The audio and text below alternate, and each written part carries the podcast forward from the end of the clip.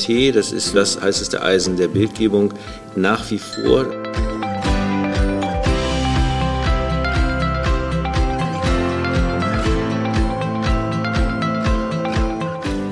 Liebe Zuhörerinnen und Zuhörer, ähm, ich hatte gerade wieder ein sehr interessantes Gespräch hier mit dem Professor Salomon im Rahmen unserer Podcast-Serie.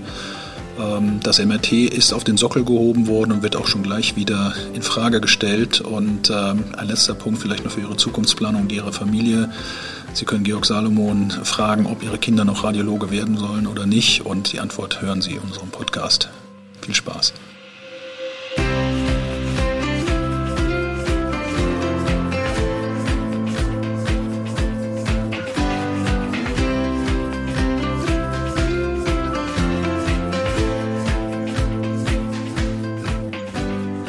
Liebe Zuhörerinnen und Zuhörer, ich begrüße Sie zu einer weiteren Folge unseres Podcasts.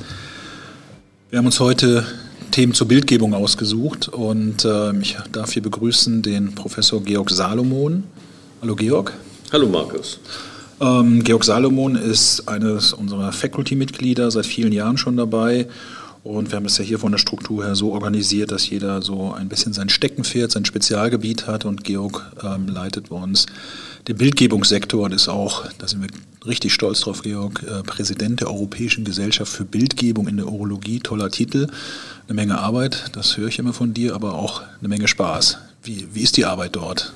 Ja, ähm, vielen Dank. Das klingt ja immer so toll, so ein Titel Präsident oder Chairman.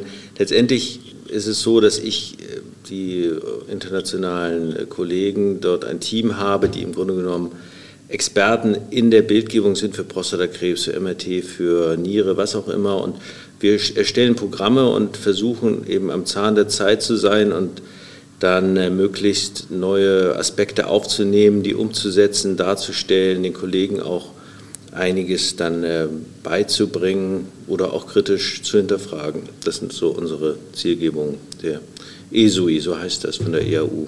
Okay. Ähm, ja, lass uns äh, konkret in das Paper gehen, das du vorbereitet hast. Das ist aus äh, der Arbeitsgruppe von Laurie Klotz, eine kanadische Gruppe. Und stell sie mal vor. Ja, sehr äh, spannend.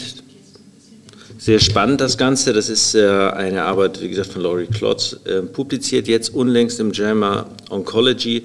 Sehr hochkarätig, also das ist so in der Liga von Lancet oder vom New England. Und äh, es beschäftigt sich mit dem Thema MRT, das ist nun das auch das heißeste Eisen der Bildgebung nach wie vor, da kommt aber noch mehr, das werde ich nachher auch erzählen, aber diese Arbeit beschäftigt sich mit der gezielten MRT-Biopsie ähm, zur Detektion von Prostatakrebs und ist im Grunde genommen, die heißt Precise und das ist im Grunde genommen eine Studie, die ähnlich ist wie die Precision-Studie, die wir alle kennen wo ja gezeigt wurde, dass äh, man äh, durch MRT gezielte Biopsien mehr signifikante Tumore entdeckt. Und bei der Precise hat man gesagt, das machen wir auch. Wir machen da noch ein bisschen mehr. Wir machen noch dazu ähm, einen Risikokalkulator, um genauer zu werden, und ein Follow-up von äh, zwei Jahren, um zu sehen, was mit den Patienten ist, die keinen Krebs hatten. Ähm, dazu komme ich dann später noch. Also in Kürze, ganz kurz, was haben die gemacht? Die haben 453 Patienten eingeschlossen, randomisiert 1 zu 1 zwischen 2017 und 2019 und haben dann die eine Gruppe gebildet als nur MRT gesteuerte Biopsie und zwar nur läsionsgesteuert und da, wo das MRT negativ war, das waren also biopsie-naive Patienten, die zur Diagnostik anstanden. Und wenn das MRT negativ war, haben sie auch nicht biopsiert. Genau, die haben dort nicht biopsiert. Übrigens eine hohe Anzahl. Die Zahlen, die nenne ich gleich nochmal im Vergleich zum Precision. Ich glaube, das macht dann Sinn, wenn man sieht, wie gut so etwas funktionieren kann. Ähm, also man hat eben nur die biopsiert, die einen auffälligen Befund hatten. Auffälliger Befund eben als Pirates 3, 4 oder 5 angegeben. Im Vergleich, das war die andere Gruppe, das war die zwölffach transrektale sogenannte randomisierte Biopsie und hat dann letztendlich als Endpunkt gewählt oder hat gesagt, wir wollen gar nicht mal besser sein, wir wollen nicht schlechter sein als die systematische Biopsie, so das nennt man dann eine non-inferiore Studie. Und äh, wenn man jetzt die Kernaussagen zusammenfasst dieser Arbeit, dann äh, kann man sagen, dass die alleinige MRT-läsionsbezogene Biopsie der systematischen Zwölffach-Biopsie nicht unterlegen ist. In dieser Arbeit waren sogar 35 Prozent Detektion für das klinisch signifikante Karzinom in der MRT-Gruppe, versus 30 Prozent bei der systematischen Biopsie.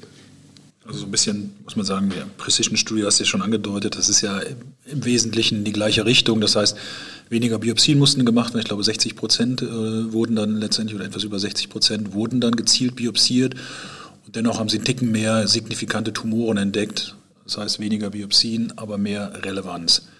Genau, und das ist, das ist, dann kann ich ja doch den, den Brückenschlag zum Precision gleich machen, wenn du das ansprichst. Bei der Precision-Studie war es so, dass 28 Prozent keine Biopsie bekommen haben aufgrund eines negativen MRTs. In dieser Arbeit jetzt waren es sogar 38 Prozent, also eine Reduktion um fast 40 Prozent, die nicht biopsiert werden mussten. Und das ist dann auch eines der nächsten, äh, sag mal, sekundären Endpunkte der Arbeit. Äh, dass eben auf so viel Biopsien in dieser Kohorte, also der MRT-Kohorte, verzichtet werden konnte, führt natürlich dazu, dass die Komplikationsrate deutlich geringer ist in der Gruppe der MRT-Patienten, wobei man sagen muss, die war auch gering, das waren zwei Prozent, also Fieber, Prostatitis und all das, was wir ja auch aus der klinischen Routine kennen. Kleiner Nebeneffekt war dann ja auch gewesen, was man immer dann schaut, diese nicht signifikanten 3 plus 3er ähm, das war ja dann auch ähnlich wie bei Precision deutlich niedriger. Das heißt, äh, diese irrelevanten Tumoren wurden auch weniger entdeckt. Ja, genau. Das war interessanterweise. Also wir haben so ein bisschen Unterschiede bei der Detektion der signifikanten Karzinome zwischen dieser Precise-Studie und Precision. Aber was die insignifikanten Karzinome angeht, da ist es eigentlich relativ ident. Da war es nämlich bei dieser Arbeit 10,4 Prozent Detektion insignifikanter Karzinome im MRT-Arm versus 24 Prozent im systematisch gezielten, also in die systematischen äh, Biopsiearm, also der Zwölffachbiopsie. Und bei der Precision, da waren es neun in der MRT-Gruppe und 22 Prozent in der Zwölffach-Biopsie-Gruppe, also ähnliche Ergebnisse. Also in beiden Gruppen sozusagen halbiert die genau, Wahrscheinlichkeit, halbiert, dass ja. man diese unnötigen Diagnosen stellt. Oh, damit haben wir ja eigentlich, ähm, muss man sagen, die Richtung ist ja meiner Ansicht nach dann mittlerweile auch irgendwie klar. Jetzt haben wir die zweite große, prospektiv randomisierte Studie mit, mit einem guten Endpunkt. Ähm, wie siehst du die Rolle jetzt des MRTs? Würdest du, ein, wenn ein Patient dich fragt, soll ich mich Brauche ich ein MRT vorher, ja oder nein? Was ist deine Antwort darauf? Ja, also äh, prinzipiell ist ja der limitierende Faktor nicht das MRT an sich. Das schadet dem Patienten ja nicht, allenfalls dem Geldbeutel, wenn er jetzt nicht äh, privat versichert ist. Die Frage ist ja, wenn ich selber betroffen wäre mit einem erhöhten PSA-Wert, ich würde ein MRT machen lassen. Ich würde mich gezielt biopsieren lassen, allerdings auch systematisch. Und das hat auch einen Hintergrund. Ja, ja, das ist natürlich der Punkt, den du schon, der ist ja in Leitlinien auch so erwählt, und da sind wir ja immer noch, oder immer noch, jetzt vielleicht ein bisschen komisch an, aber da ist es ja weiterhin so, dass die systematische Biopsie klar zusätzlich empfohlen wird. Also targeted ja, aber systematische dazu. Ich finde das auch äh, vernünftig, weil äh, wir eben diese Endpunkte noch gar nicht kennen. Und man muss sagen, wir vergleichen ja das MRT mit der, mit der systematischen Biopsie. Also eine eingeschränkt gute Methode, nämlich die Zwölffachbiopsie, die gar nicht so schlecht ist, aber eben eingeschränkt und stellen fest, na, wir sind mit dem, mit dem MRT genauso gut oder einen Tick besser und, und finden dann eben weniger insignifikante Tumore, mehr signifikante. Trotzdem, wenn man sich in die Literatur dann dort hineinwühlt, dann sieht man, dass im Grunde genommen die ersten Arbeiten ja gemacht wurden, MRT versus Großflächenschnitt, radikale Prostatektomie und da haben wir dann doch tatsächlich eine große Anzahl an signifikanten Tumorherden im Großflächenschnitt, die dann im MRT übersehen wurden. Also unlängst eine Arbeit von Johnson, der sagt, dass knapp 50 Prozent signifikanter Karzinome einfach übersehen wurden in der Prostata im Großflächenschnitt. Und da wir das nicht wissen, was jetzt im Grunde genommen das MRT übersieht, ist eben diese Arbeit von Laurie Klotze wichtig. Aber was der Titel suggeriert, das, darauf können wir warten. Das kommt nämlich erst in zwei Jahren. Das wird einem beim Lesen klar. Man freut sich und denkt so, wann kommt jetzt die genau, Stelle, genau, wo. Du meinst, das dass Sie gesagt haben, der Unterschied zu Precision ist, dass Sie noch zwei Jahresergebnisse waren, nämlich was wird aus denen, die negatives, äh, eine negative Biopsie hatten, eine Zwölffachbiopsie, oder aus denen, die ein positives MRT und eine Targeted und nichts drin war. Genau. Das sozusagen das Follow-up, dass man hat man was übersehen.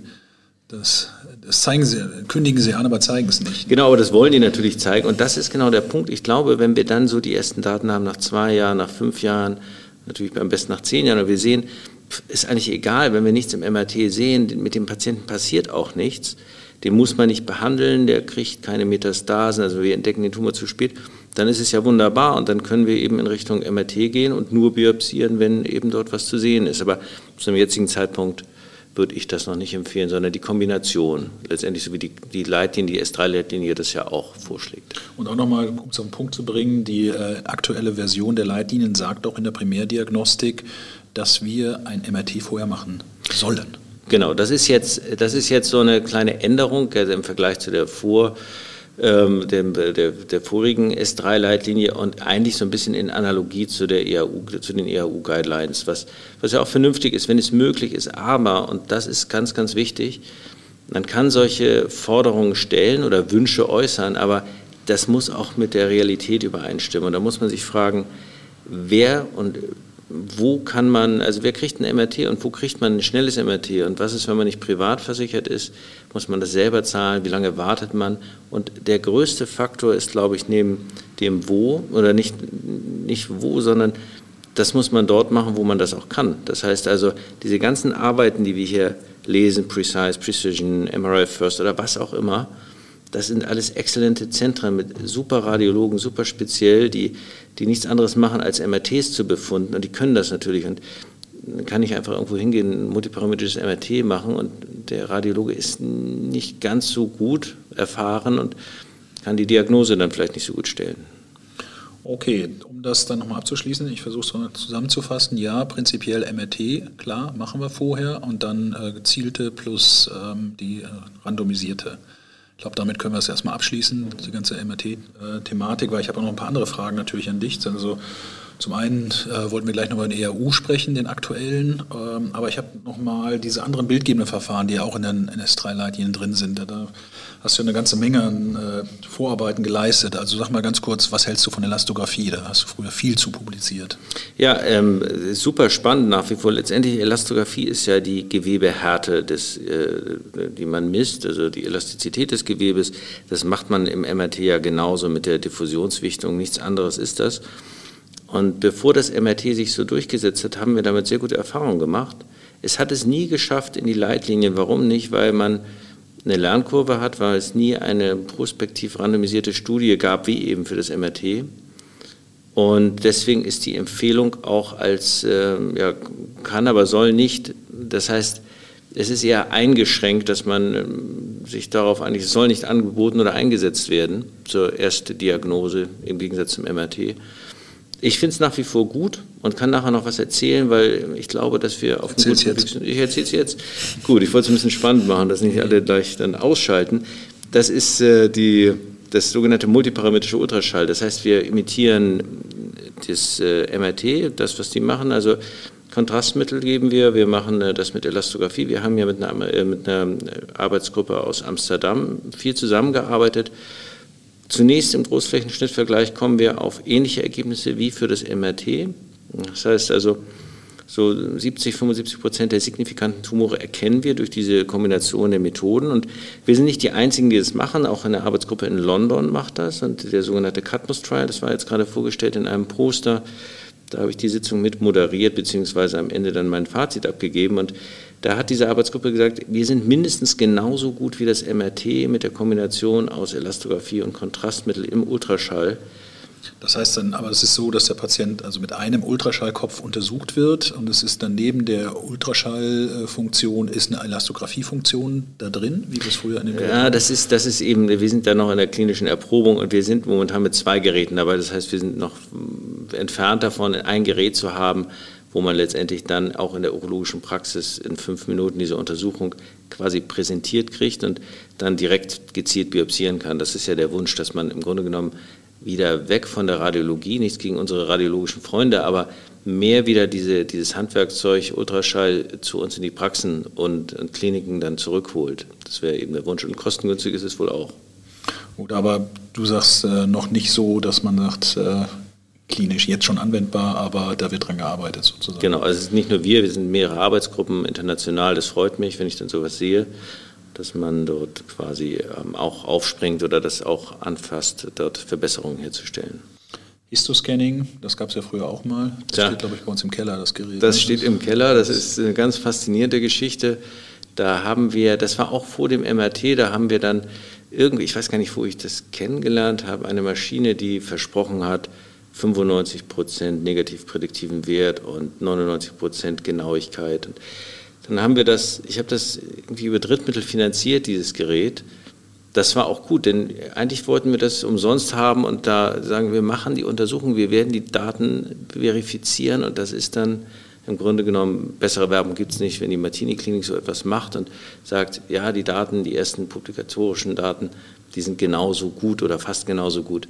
Also wir haben das Gerät angeschafft, haben dann fünf, sechs Arbeiten gemacht. Da hat vor allem der Dr. Schiffmann, der ist nach Montreal gefahren mit den Daten, hat da fünf, sechs Arbeiten publiziert und ich konnte fast nicht schlafen, als er mir die Ergebnisse geschickt hat, denn die waren allesamt so furchtbar schlecht, das heißt teilweise schlechter als ein Münzwurf von der Genauigkeit, sodass wir dann ähm, ja, irgendwann schlechte Daten publizieren ist schwierig. Wenn man es schafft, ist gut. Er hat einen Preis bekommen, den ersten Preis für die, für die Deutsch, von der Deutschen Gesellschaft für Ultraschall in der Medizin. Das hat mich sehr gefreut. Eben genau deswegen, weil man nicht nur positive Daten publiziert, sondern auch Negativdaten publizieren kann. Also kurzum, Histoscanning äh, steht im Keller, bleibt dort. Ist, ist eben so. Die Idee war gut, aber es funktioniert eben nicht so, wie wir wollten. Okay, gut. Ähm, ja, wir wollten ja auch über den ERU sprechen. Gerade erst vorbei, jetzt bald sind schon wieder die Anmeldefristen sind schon wieder raus für den nächsten. Und äh, du hattest dort auch ja, im Rahmen deiner Funktion als ESUI-Präsident äh, einiges zu tun gehabt und äh, vermittel uns doch mal deine Eindrücke. Ja, also ich, ich werde von der Bildgebungsseite her gibt es zwei Sachen, die sehr interessant sind. Das eine ist die künstliche Intelligenz. Da hatte ich äh, die ehrenvolle Aufgabe, da eine Sitzung zu organisieren mit ähm, einem Kollegen aus Finnland. Und äh, super spannendes Thema, wird sich viel tun, gerade in Richtung Bildgebung, aber auch in Richtung Pathologie. Und das zweite war diese angekündigte Postersitzung, damit fange ich auch an. Das waren insgesamt 30 Poster, die dort im Minutentakt demonstriert wurden. Und man muss sagen, für die Qualität der Arbeiten, die so hochkarätig waren, war das eigentlich schade. Da hätte man den ganzen Tag draus machen können. Ich werde deswegen ganz kurz nur die wichtigsten ähm, Punkte zusammenfassen. Also das, was passieren wird, so scheint es zumindest, ist, dass wir mit dem MRT vorankommen und möglicherweise wir schneller werden. Das heißt, wir werden die, dieses multiparametrische wird sich etwas reduzieren. Kontrastmittel geht weg. Wir machen dann biparametrisch. Dazu werden wir sicherlich in der Folge auch nochmal was erzählen. Ähm, in den nächsten Podcasts. Das heißt, schneller werden, genauer werden oder genauer werden nicht, aber das überlasse ich mal der Zukunft für den nächsten Podcast, aber auf jeden Fall ein Thema, was passieren, was, was kommen wird. Das heißt schneller bei ähnlicher Genauigkeit. Das zweite ist, dass wir eben durch diese gezielten Biopsien Kosten reduzieren, also der ökonomische Aspekt, wir reduzieren Kosten, wir senken die Morbidität durch die MRT-gezielten Biopsien. Dann, und das ist wieder interessant, kaum ist das eine gerade da am Aufsteigen und am, äh, am Standard werden, kommt schon das nächste, nämlich PSMA PET-CT und das kennen wir eigentlich eher aus dem Staging-Bereich. Und jetzt gibt es Arbeitsgruppen, die nehmen dann F18, PSMA PET, CT vergleichen dann, was sieht man eigentlich in der Prostata und sagen, oh, wir sind mindestens genauso gut in der Detektion von Tumorfoki in der Prostata wie das MRT. Eigentlich sind wir besser und wir könnten auch eigentlich bei allen Patienten gleich ein PSMA PET-CT machen dann ersparen wir uns Staging, haben die Primärdiagnose. Spannend ist natürlich eine Kostenfrage, ist, äh, muss man gucken, aber trotzdem interessant. Dann natürlich die Radio-Guided Surgery, die Tobias Maurer bei uns ja schon hier etabliert hat und schon lange erfolgreich äh, anbietet. Das ist etwas, da ziehen andere Zentren jetzt nach. Was interessant war noch dann die Ultraschall-Alternativen zum ähm, MRT und da waren zwei Sachen. Das eine hatte ich schon gesagt, das war dieser multiparametrische Ultraschall. Und das zweite, und da waren zwei Arbeiten, die sehr gut waren, das ist dieser 29 MHz Ultraschall Exact Imaging, die eben so hoch auflösen, dass man Sachen in der Prostata sieht, die man vorher gar nicht ahnen konnte, was man da alles sehen kann. Und äh, da kann man in Analogie zum Pirates dann auch so eine Klassifikation machen, die nennt sich Primus. Und die sagen, die Arbeitsgruppen, wir sind auch mindestens genauso gut, manchmal sogar besser als das äh, MRT. Und da kann ich ganz kurz noch was zu erzählen. Und zwar ist es so, diese Pirates-3-Läsion, und das zieht sich durch alle Arbeiten, die ist so ein bisschen ein Dorn im Auge. Pirates 3 heißt, der Radiologe kann sich nicht festlegen, Krebs ja oder nein. Und ähm, also wir würden lieber haben 1 und 2, das heißt kein Krebs, oder 4 und 5, sehr wahrscheinlich, dass Krebs vorliegt. zum Beispiel in der Laurie Klotz Arbeit, da war es so, dass von, da wurden ja alle biopsiert, die Pirates 3, 4 und 5 hatten. Und die Pirates 3 Läsionen, da hatten gerade mal eben 17 Prozent einen klinisch signifikanten Tumor. Und jetzt kann man sagen, man macht ein MRT und dann würde man mit dem 29 Megahertz Ultraschall, da gibt es Arbeiten dazu, nochmal schauen, inwieweit man besser differenziert diese Pirates 3 Läsion. Und da kann man sehr, sehr viele Biopsien dann eigentlich auch verzichten drauf, weil man das noch genauer einkreist. Aber das nur am Rande jetzt zu diesen ähm, Poster, zu dieser Postersitzung von der künstlichen Intelligenz wird spannend, weil man versucht eben das MRT, man versucht den Radiologen zu ersetzen, genauso wie den Pathologen. Und ähm, ich habe dann gefragt, die Vortragenden, ob die ihre Kinder denn noch Radiologen oder Pathologen werden lassen. Und die meinten, ja, unbedingt, gerade deswegen, weil es so spannend ist, da wird sich so viel tun. Und das Ganze erinnert so ein bisschen an die Zeit der Digitalisierung, als die PCs so in die äh, Wohn äh, nach Hause kamen, also der Heim-PC und dann die Papierindustrie Angst hatte, es wird nicht mehr gedruckt und um Gottes Willen, und was ist passiert?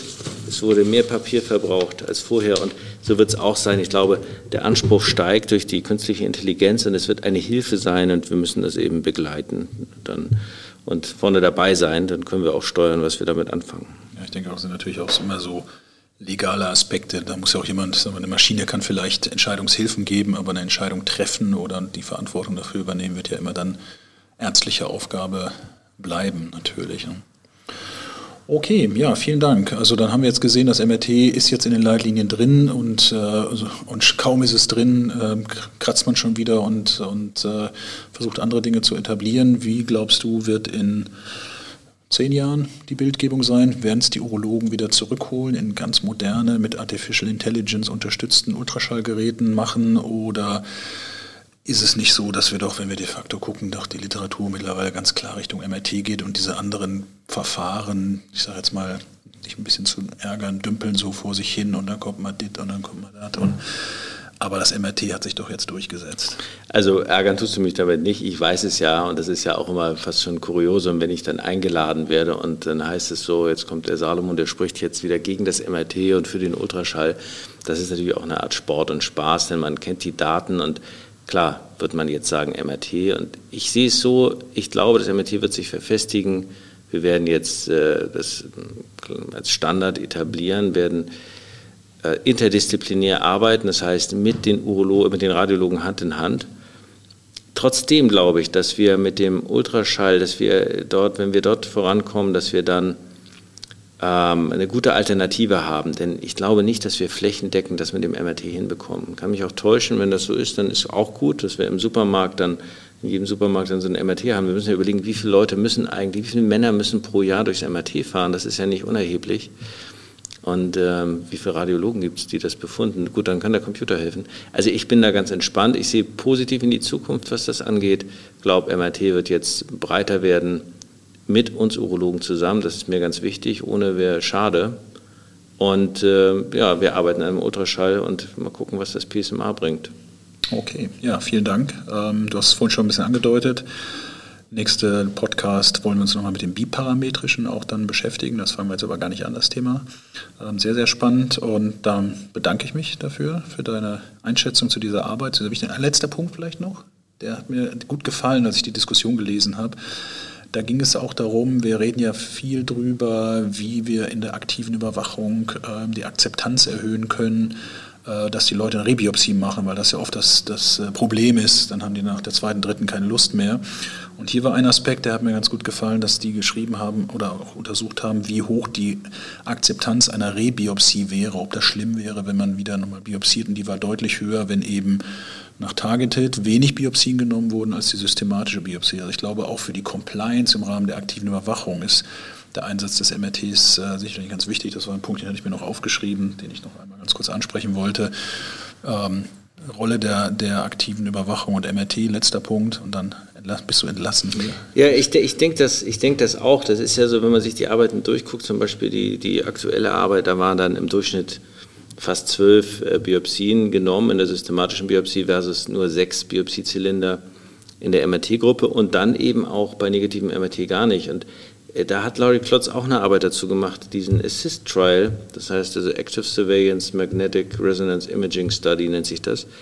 Da hat man genau das geguckt, eben bei Patienten, die aktiv beobachtet werden, also die haben ja einen Gleason Grade Group 1 Tumor, das heißt also einen Gleason 3 plus 3 und die kriegen ja nach sechs Monaten eine Rebiopsie und da kann man sagen, dann machen wir ein MRT und eine MRT-gestützte Biopsie, Vielleicht finden wir dort ja mehr Upgrading und können dann besser sortieren, wen man eben und wen auch nicht dann weiter in der aktiven Beobachtung lässt. Und da ist es so, dass interessanterweise, ich weiß gar nicht warum, das, da muss man nochmal genauer reingehen in diese Studie, dass das MRT dort leider so ein bisschen versagt hat. Das heißt, wenn man sich anguckt, die Gruppe MRT plus systematische Biopsie, dann war es so, dass das MRT 14 Prozent, aber die Kombination 23 Prozent der klinisch signifikanten Tumore entdeckt hat. Und äh, genauso viel eigentlich wie die systematische Biopsie. Also einen richtigen Vorteil gab es da nicht fürs MRT. Da muss man eben gucken. Das ist natürlich so mit Studien, da ist eine äh, Single-Center-Studie, das war jetzt eine Open-Center-Studie, da muss man gucken, wie genau sind die Daten wirklich, wie gut sind die auch, die dort dann äh, die Patienten einschließen. Ich glaube, auch da brauchen wir wirklich eine richtig äh, sortierte, gute Studie, die uns dann zeigt, das wird funktionieren. Ich könnte mir nicht vorstellen, warum es nicht funktioniert und es wäre ein Wunsch. Das heißt Active Surveillance einmal biopsiert und dann MRT nachverfolgt. Und ich glaube, so wird der Weg auch sein dann irgendwann. Ja. ich glaube, der Unterschied hier ist auch, weil das einfach, da zeigt sich eben, dass es nicht nur immer MRT-Technik und so weiter ist, sondern auch welches Patientenkollektiv schaut man sich an. Und wenn man dann ein Kollektiv hat, was per se nur einen kleinen und 3 plus 3 Tumor hat, dass dann eben das MRT in der Aussagekraft nicht mehr so ganz relevant ist, wenn man es dann mit einer systematischen Biopsie vergleicht. Aber das ist ja anders als in unserer anderen Studie, wo diese Primärdiagnostik, wo dann auch Vierer und Fünfer und so weiter mit dabei Klar. sind, links Grad. Ich glaube, das ist ein Punkt, den man, der das aufzeigt, dass wir auch immer auf die Kohorten gucken müssen. Na gut, Georg, ich bedanke mich. Das war sehr spannend, sehr interessant und ähm, vielen Dank. Hat Spaß gemacht, Markus. Danke auch.